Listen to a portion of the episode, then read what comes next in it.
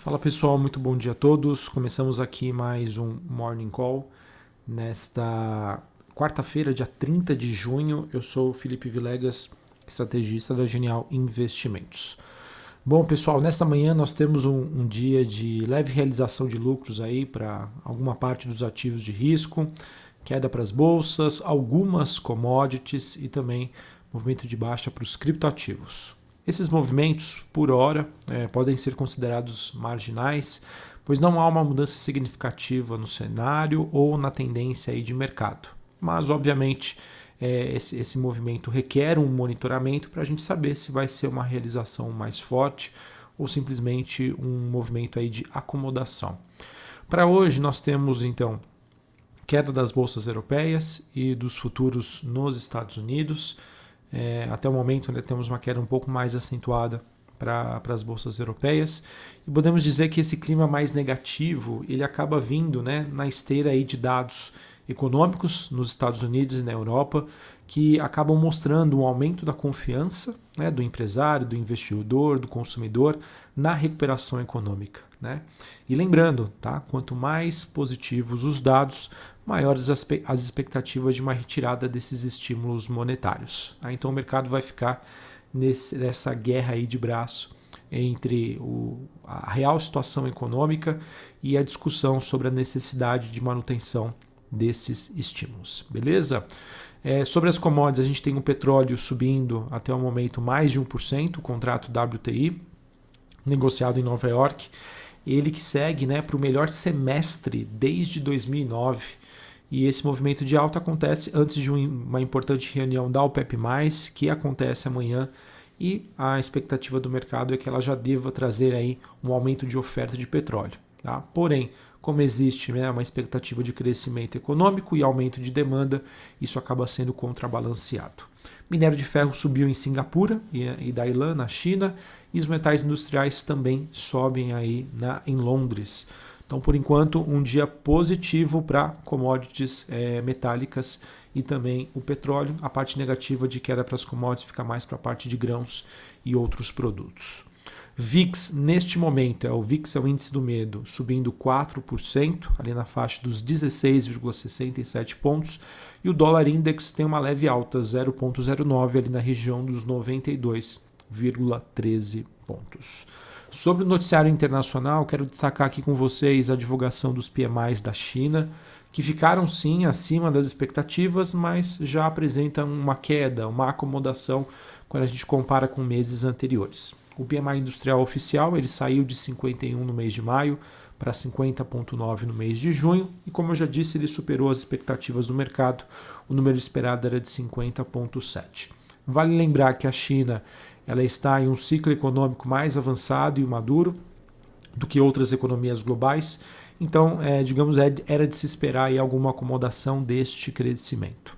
Precisamos agora nos atentar sobre a velocidade e a magnitude desta acomodação, pois isso né, poderia é, repercutir em outros mercados, já que a China vem, é, vem sendo monitorada como uma proxy para o que vai acontecer no futuro com a Europa, Estados Unidos e outras economias. Sobre a questão da Covid-19, pessoal, quero trazer aqui mais uma vez a questão da variante Delta. Sim, é um risco precisa ser é, monitorado. A gente já começa a ver alguns países né, que sentem um efeito né, de um aumento de número de casos. Mas por enquanto, o mais importante é que, mesmo com o aumento do número de casos, é, ainda a gente não observa um aumento expressivo de hospitalizações ou fatalidades, e isso acaba sendo vindo em decorrência aí da, das campanhas de vacinação. Tá? Até o momento, não parece né, que essa variante seria capaz de levar as economias a novas quarentenas, novos lockdowns generalizados, como novas ondas né, que a gente observou anteriormente. Mas, novamente, né, é preciso monitoramento e, de fato, isso pode gerar algum atraso aí na recuperação econômica de alguns países em algumas regiões. Falando ainda sobre a Europa, foi divulgado nessa manhã os dados de inflação que ficaram abaixo das expectativas do mercado. Tá?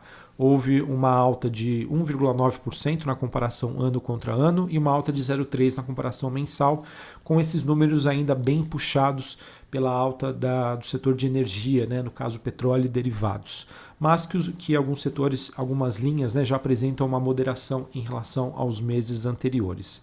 Assim, temos uma expectativa então de uma inflação moderada, né, uma inflação que realmente ganha força sobre o aspecto transitório, é, influenciada pela queda recente dos preços das commodities no cenário internacional e também passada essa fase do que foi muito chamado lá no começo de recuperação em V. Beleza? Então, esses são, acho que, os principais pontos. Hoje a gente tem um calendário importante nos Estados Unidos, em que nós teremos a divulgação dos dados de variação do setor de empregos, o ADP, às 9h15 e às 10h45 o PMI de Chicago. Tá? Novamente, qualquer dado muito positivo, não estou querendo dizer que isso seria, digamos, negativo, mas sinaliza e representa para o mercado uma possibilidade cada vez mais próxima de retirada de estímulos pelo Banco Central americano.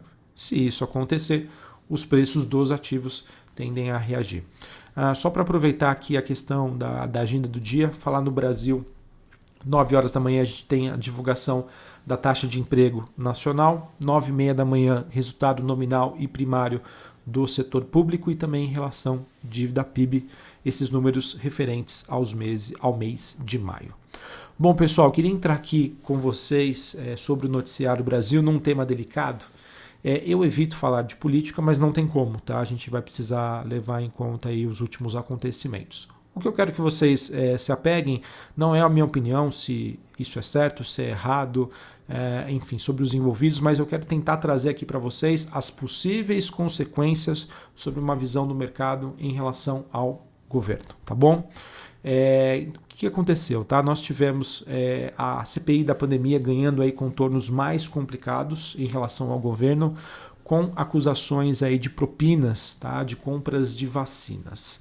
É, tivemos uma reportagem publicada pela Folha de São Paulo, é, em que diz que um integrante do Ministério da Saúde teria pedido né, uma, uma suposta propina de um dólar à empresa Davat pelo fornecimento da vacina, se não me engano, a Covaxin o líder do governo na Câmara, Ricardo Barros, é, negou né, ter indicação a, a, do, a, desse, do diretor envolvido para o cargo e ainda não existem provas concretas ou públicas dessas acusações. Tá?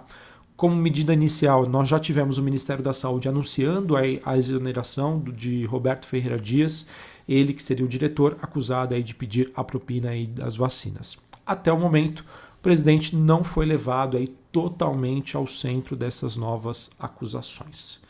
Então, assim, pessoal, se por um lado haveria né, um espaço para o presidente se, distanciar das novas acusações, e que foi feita já com o Ministério da Saúde anunciando a exoneração de Roberto Ferreira Dias, por outro lado, a CPI é, é, corrobora para fragilizar ainda mais a situação do executivo, né? tornando a sua posição mais frágil politicamente e podendo, na visão do mercado, dificultar né? ou exigir que é, próximas reformas, próximas medidas que, que sejam anunciadas ou levadas à discussão mais à frente devam custar mais, entre aspas, né? devam custar mais caro para o governo politicamente falando.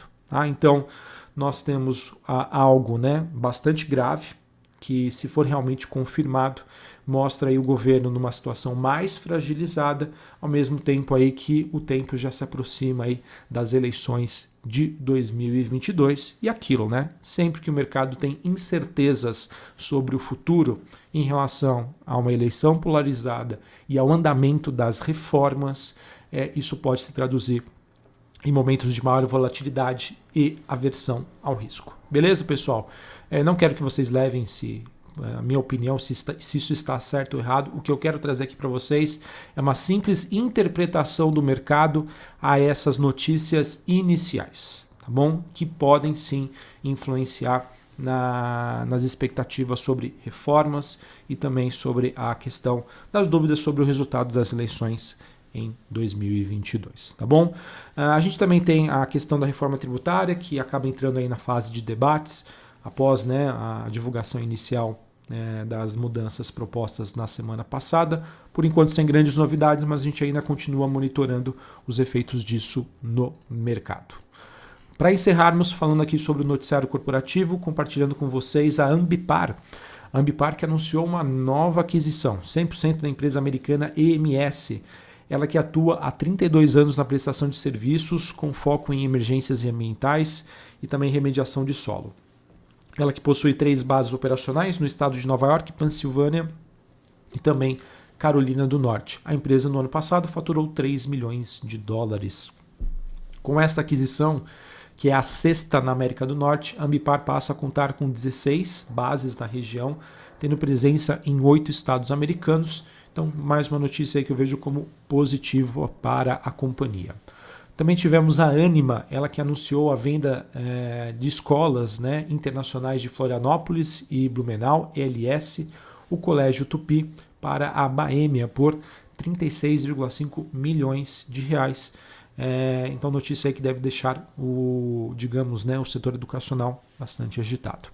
Notícia positiva para a Braskem. A companhia teria convocado uma assembleia para aprovação de uma reforma do Estatuto Social. A mudança nesse estatuto vai permitir a transformação do atual comitê é, de conformidade em um comitê de conformidade e auditoria estatutário.